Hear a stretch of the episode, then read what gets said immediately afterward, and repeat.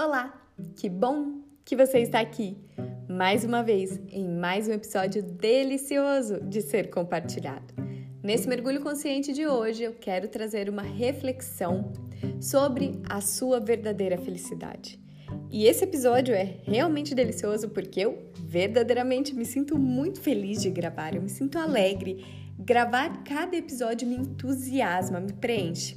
Eu já gravei outros episódios sobre a felicidade mas percebo dentro de mim, em meus atendimentos, no contato com as minhas clientes, o quanto esse tema é extenso, é abundante e extremamente subjetivo. E isso é fantástico, pois eu acredito que a verdadeira felicidade só é possível com um mergulho dentro de si. E quando deixamos emergir aquilo que faz sentido para nós, aquilo que nós verdadeiramente gostamos e não aquilo que nós aprendemos a gostar. Percebe a diferença? E para nutrir a nossa conversa, eu vou trazer alguns trechos de um texto lindíssimo da Margot Cardoso para a Vida Simples, que eu compartilhei, inclusive um trechinho lá no meu Instagram. Quem me acompanha lá no Insta sabe o quanto eu sou apaixonada pela revista Vida Simples e faço de cada leitura um momento terapêutico. Eu já acompanho a Margot no Insta há um tempão e cada texto que ela traz, cada reflexão que ela traz, com todo o embasamento filosófico, pois é a abordagem, né, o estudo dela, ela consegue despertar algo profundo, mas com muita leveza. E eu vou trazer um trechinho, deixa eu só abrir aqui, desse texto. Ai. Pronto. Ela nos convida a refletir a partir da seguinte pergunta: por que não consigo agir de acordo com o que penso? Uau! Costumo escutar muito isso. Eu sei o que eu devo fazer, eu sei o que eu quero, eu sei o que é melhor para mim, mas eu não consigo agir, eu não consigo me direcionar, eu não consigo sair deste lugar onde estou. Existem algumas explicações para essa barreira e vamos olhar um pouco para esse questionamento. A Margot traz o seguinte: sabe o que deve ser feito, mas não faz. Finalmente tomou a decisão, mas o primeiro passo não acontece. E ela diz, inclusive, que existem alguns filósofos contemporâneos que acreditam que a falta de cenário para as resoluções ativas causam essa falta de perspectiva e de ação. E que é necessário espaço mental para as várias batalhas internas. Porém, o excesso de informação nos causa uma fadiga decisória. Você já ouviu falar desse tema? São tantas informações, uma abrangência de possibilidades e de fatores diários que temos que tomar decisões que fica difícil de escolher o melhor direcionamento ou o direcionamento que nos traz leveza. E essa desconexão do corpo com a mente faz com que a gente não escute, não perceba o que é que é melhor para nós neste exato momento. Dentro da Gestalt terapia, damos o nome de ajustamento criativo, ou seja, de criar formas para nos direcionar a partir da onde queremos, né, da onde estamos para onde queremos estar. E esse ajustamento criativo nós criamos a partir dos nossos recursos, ou seja, das nossas vivências, das nossas experiências, da nossa história de vida. Então, quanto mais recursos internos e experiências nós temos, melhor podemos decidir conectando, ligando o corpo e a mente. E a Margot traz um olhar muito legal para isso. Ela diz que o, o seguinte, e é também de Nietzsche que vem a melhor explicação. A única que faz sentido para mim, diz ela, para nossa dificuldade de implementar o bom, o bem e o belo. Presta atenção. O filósofo alemão diz o seguinte: não somos corpo e alma, somos uma coisa só. Olha que lindo. Uma mistura de pulsão que chegam de todas as direções. Você faz uma escolha, pensa, mas decide não fazer. Alguns podem fazer a seguinte leitura: o corpo desejante reivindicou um querer, mas a alma superior, comprometida com o bem e com o verdadeiro, vetou o desatino. Nietzsche discorda dessa afirmação. Para ele e para outros filósofos vitalistas como Spinoza, o corpo desejante, aquele que deseja, tem uma pulsão.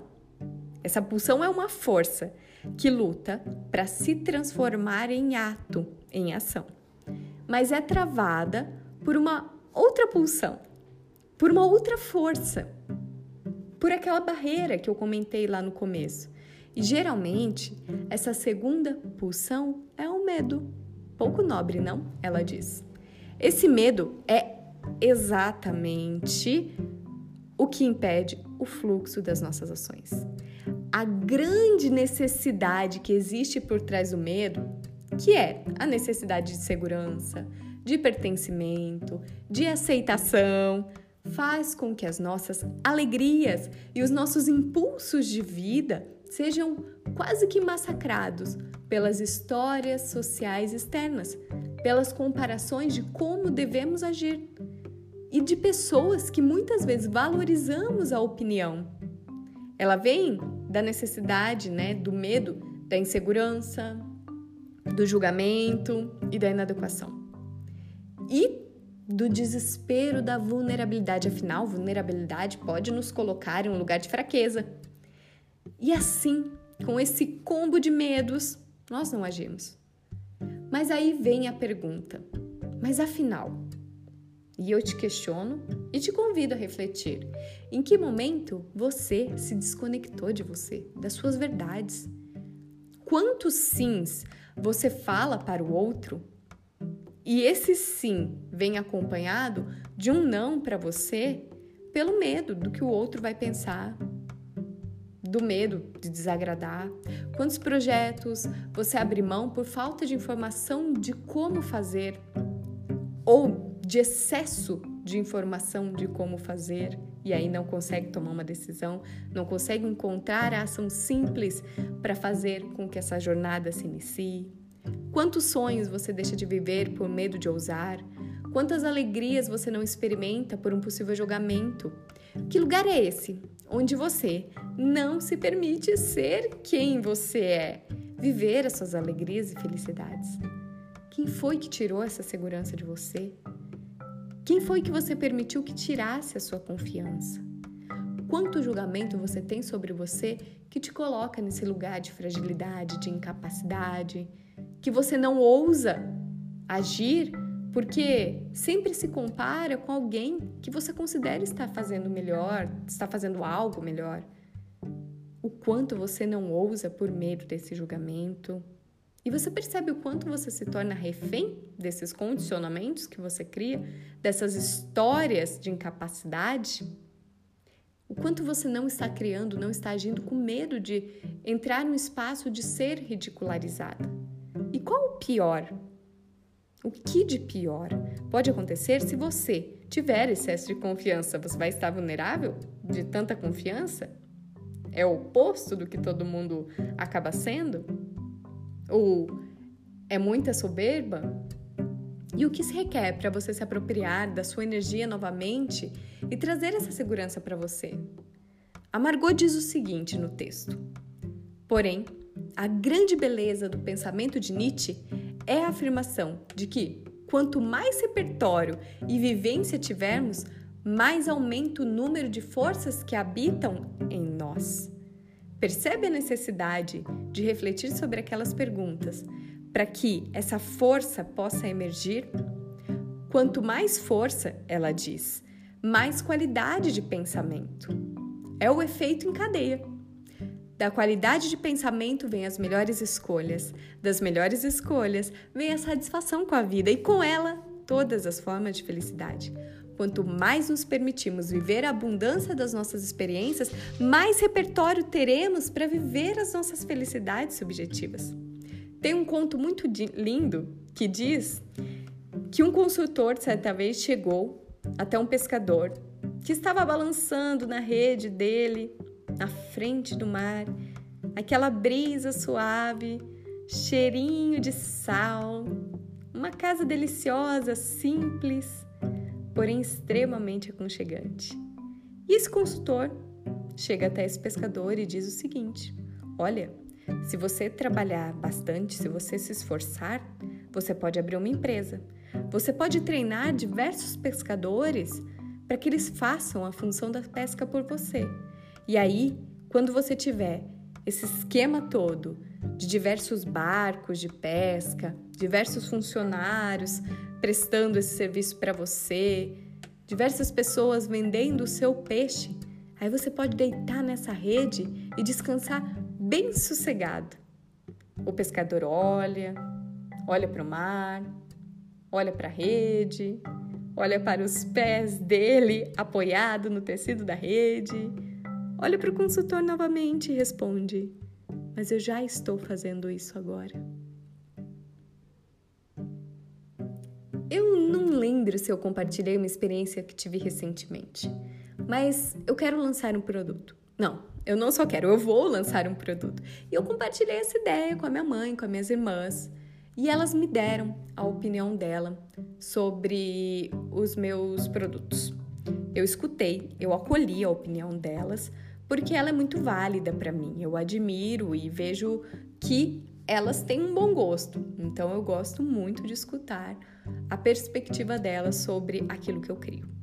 E eu também adoro ouvir opiniões de outras pessoas. Eu sou super curiosa e bem aberta, então eu acabo escutando bastante. Mas realmente eu confesso que esse excesso de informação muitas vezes acaba confundindo aquilo que eu primeiro acreditei das opiniões que eu recebi e de tanto valorizar. Mas enfim, compartilhei com elas e gostei muito da ideia delas. Porém, para este momento, a ideia delas se torna um pouquinho mais complexa do que eu imaginei. E para eu dar esse primeiro start, esse primeiro passo, a minha forma de pensar é a mais simples. E aí eu percebi que eu estagnei, porque eu estava buscando formas de acrescentar a ideia delas. Só que ao mesmo tempo, eu não fiz mais nada. Eu parei, observei e disse: "Epa, peraí. Vamos começar do simples. A ideia delas é fantástica, eu vou implementar. Porém, para dar o start inicial, para começar a me direcionar e sair desse lugar onde estou de ser apenas uma ideia, para que esse projeto, para que esse produto crie uma forma física, eu preciso agir de forma simples e é essa forma aqui. Percebe que até quem nós consideramos acaba sem intenção negativa nos afastando dos nossos sonhos. E a força que a Margot fala no texto dela é justamente entrar em contato com isso que existe dentro de nós, com esse sentido, com as nossas potências, as nossas qualidades e confiar na nossa intuição, naquilo que primeiramente nós acreditamos, para dar sentido na nossa vida. Inclusive, foi esses sonhos e esses projetos futuros que me impulsionaram para me manter firme durante todo o meu tratamento para o linfoma, para realmente vencer o câncer Considero dois grandes movimentos para essa cura. Tanto o impulso daquilo que faz sentido para mim, eu me direcionar para esses projetos e ideias futuras, quanto encontrar a alegria diária no aqui e no agora, valorizando a minha vida no momento presente. Sabe aquele clichê de abrir os olhos e agradecer, uau, estou viva? Então, é exatamente isso. As sensações se tornaram mágicas o sol, os sabores, os aromas, as estéticas. Nossa, fantástico! É o me preencher no aqui e agora da abundância da vida. E ainda no texto da Margot, ela nos convida a olharmos para as nossas calorias vazias, para essas calorias vazias que ingerimos. E ela diz o seguinte: o mesmo apelo que se faz à nutrição do corpo também serve para a mente somos alertados para a ingestão de alimentos orgânicos com qualidade e alto valor nutritivo, em detrimento aos produtos industrializados, calóricos, prazerosos, mas sem valor nutritivo. Para a mente serve a mesma lógica. Devemos ingerir, nos nutrir de hábitos que sustentam a felicidade e fortalecem o nosso propósito, ao invés de consumir distrações alienantes que nos trazem o vazio existencial. Esse vazio existencial é essa falta de propósito, é não se preencher da sua própria existência. E eu, Andressa, escolho olhar para esse vazio existencial como um espaço de muita potência, muita possibilidade, porque é exatamente nesse vazio que eu posso criar a melhor versão da minha existência, a minha felicidade subjetiva. Ressignificar esse espaço e curar a angústia das distrações alienantes, como diz a Margot.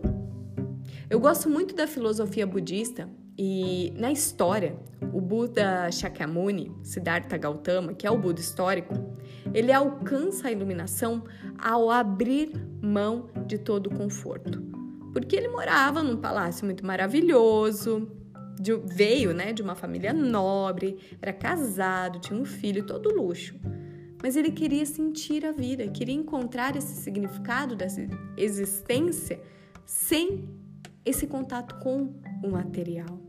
Ele queria literalmente experimentar a vida. E o quanto nós nos limitamos de agir com medo do que vamos perder, com medo da jornada e até com medo de liberar a potência que somos. Quando o Buda faz essa escolha, ele abre mão de todas aquelas histórias, crenças e até de certa forma alguns valores que ele acreditava que tinha, para ele se lançar a se preencher de uma verdadeira existência. No texto, a Margot diz que a felicidade não vem do prazer momentâneo, mas do prazer construído, também chamado de satisfação, como componente de uma parte do todo. Eu achei fantástico essa colocação. Prazer construído as histórias que nós contamos para nós mesmos. E que história vamos contar? E mais do que metas para o futuro, ela acrescenta: a felicidade também está na dinâmica desse processo. O alinhamento entre o que desejamos alcançar e o que vamos conseguindo alcançar. As nossas conquistas diárias, as nossas pequenas e grandiosas ações traz grandes doses de satisfação, ela diz. A trajetória, com qualidade e sentido, traz equilíbrio para os dias e da paz interior. Então, que você possa cada dia mais se conectar com as suas verdadeiras paixões, entusiasmos, alegrias e viva a sua verdadeira felicidade, que nada mais é que o contato com tudo aquilo que faz sentido para você. Para encontrar diariamente essa paz interior, para você proteger essa paz interior com aquilo que dá sentido para você. Eu vou deixar aqui na descrição do episódio, como eu disse, o link para acessar esse texto riquíssimo, para que você ainda mergulhe nessa reflexão. E fazendo uma pequena publi, nesse mês de setembro nós teremos a mentoria com alma e calma. E por que eu tô falando isso? Em dois encontros da mentoria, nós falamos muito sobre esse propósito, sobre como encontrar leveza e aquilo que é essencial no nosso dia a dia. E em outros dois encontros, nós criamos um sistema de organização de rotina e de projetos que nos direcione a alcançar e concretizar os nossos objetivos e as nossas metas. Então, se você tem interesse de conhecer um pouquinho mais sobre a mentoria, me mande uma mensagem lá no Instagram, porque a página de divulgação ainda não está pronta. Desejo que você esteja consciente das suas escolhas. E nós nos encontramos no nosso próximo mergulho ou então no Instagram, que é o arroba andressa.pelissari.